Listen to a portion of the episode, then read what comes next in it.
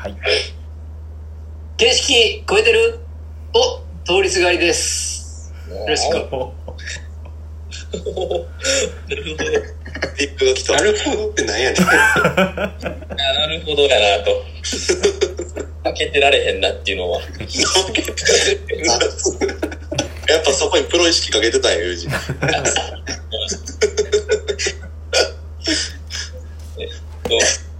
あこの番組は、えっ、と、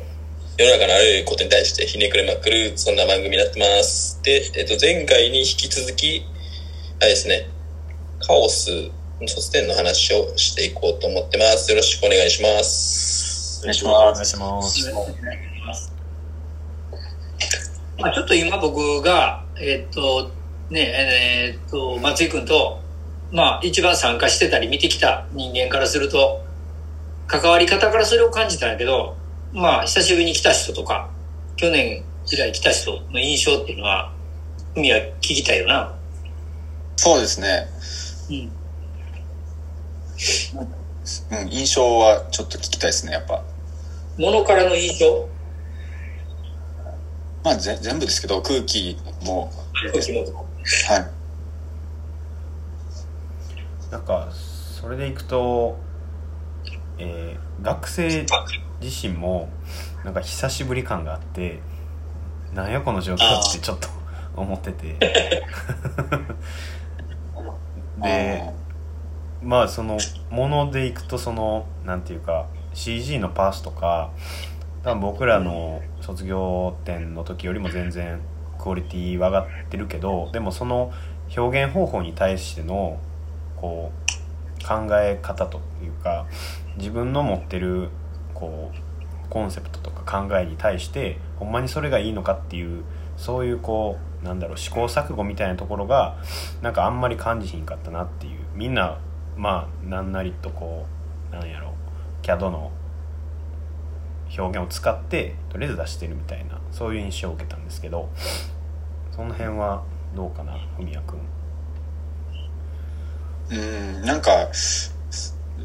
うん、多分その、まず一つ、そのツールの問題は、うん。あの、思い描いてることを、割とこう簡単にアウトプットできるツールがやっぱり増えてきた分、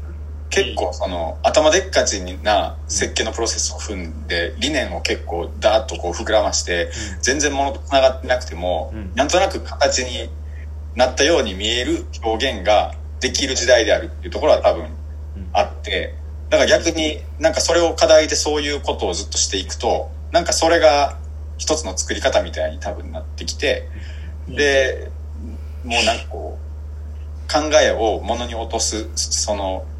ところがすごく多分近くなって、一回出たらなんか終わりとか、なんかそこがこうあんまり揉まれていかないみたいなところは、ツールの問題としてはあるのかなって思うのが一つと、で、スタディの多分よりどころがないっていうのは、うん。最終的に課題に対して提示すべきことが、今まで学んできた建築の延長に出せるのかどうかっていうところが多分あんまりもう実感湧いてない部分があって、でもそれ以外の表現をあんまり知らないし、っていう中で、なんか、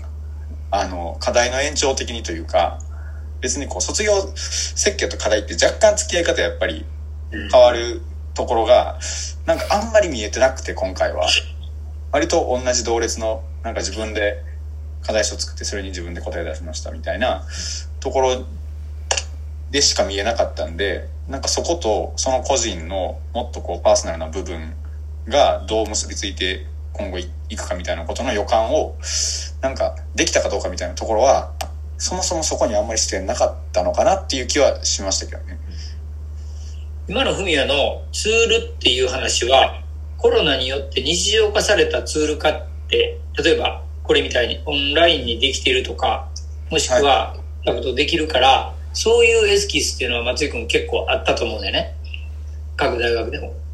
で、そのツールが一般化されたっていうことも促進されてるとふうには思う？単なる設計するに対するツツールなのか、日常的ツールが増えて、それがええ意味も悪い意味も悪影響してる。もしくは両影響してるっていう話。どっちやろあ僕の意味合いとしては設計のツールですね。あなるほど。はい課題に対しての、その今言ってる意見っていうのは僕は、えっ、と今日も松井君とちょっと言ってたと思うんだけど、あ、昨日かな。ね、建築合宿やりながら、やっぱ課題と卒業設計の違いっていうのが掘り込めないっていうところうん。にあるって松井君ちょっと言ってたよ。はい。うん、そこなんちゃうかなっていう気はするんやけどね。なんか僕が感じたのは、あの、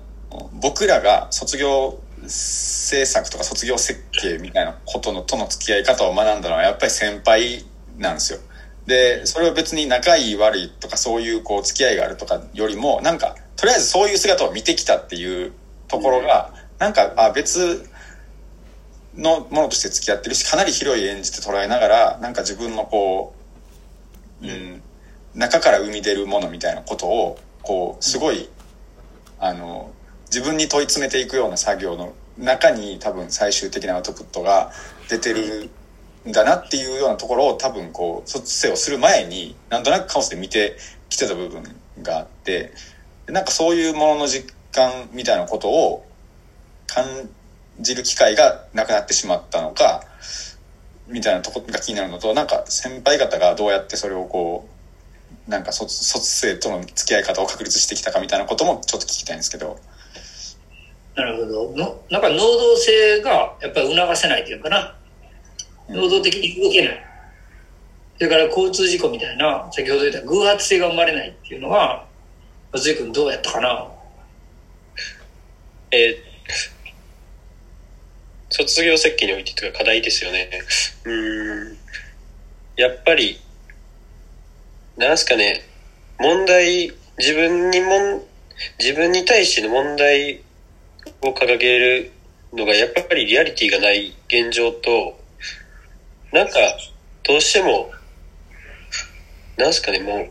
親身にそのデザインすることとか、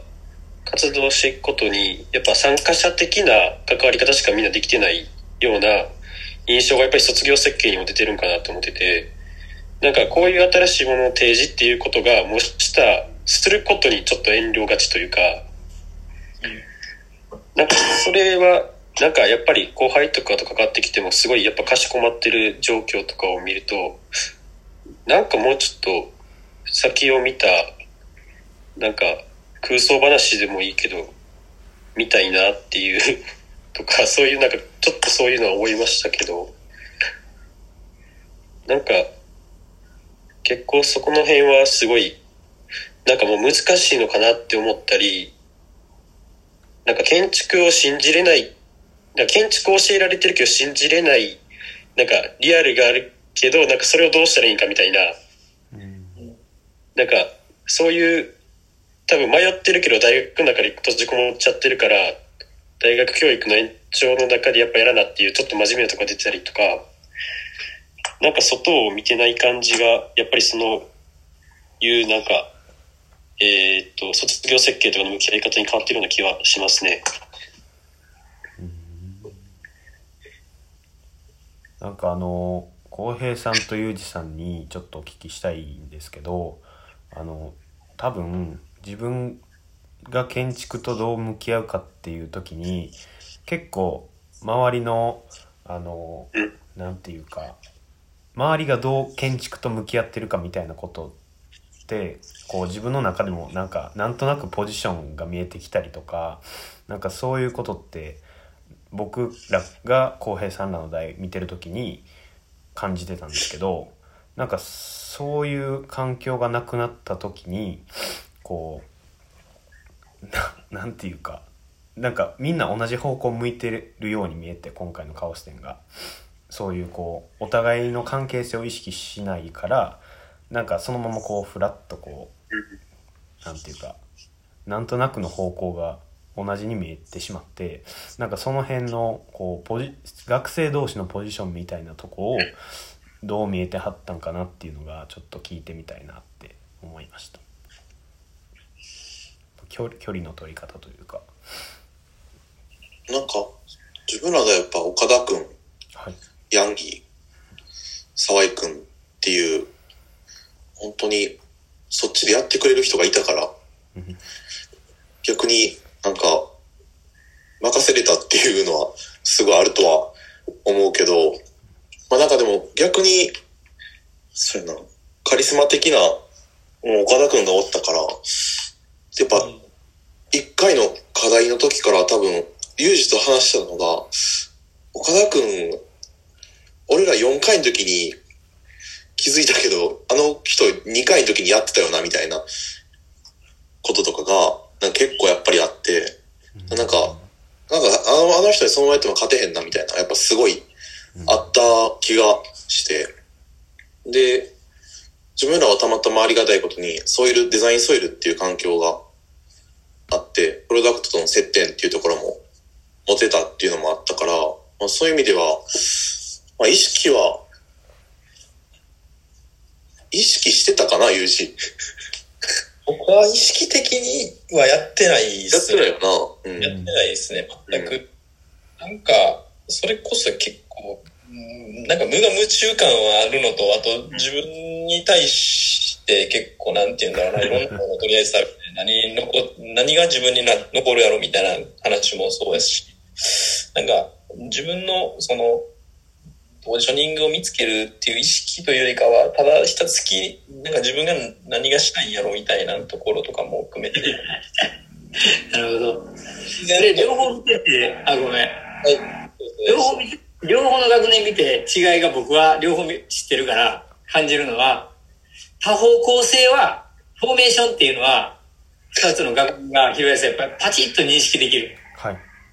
あ、ちょっと。ところが、太さ。あ、お時間がやってきましたので、その話、次の回でお願いします。この番組が良ければ、いいねとリツイートお願いします。質問ボックスもお願いします。ありがとうございました。ありがとうございました。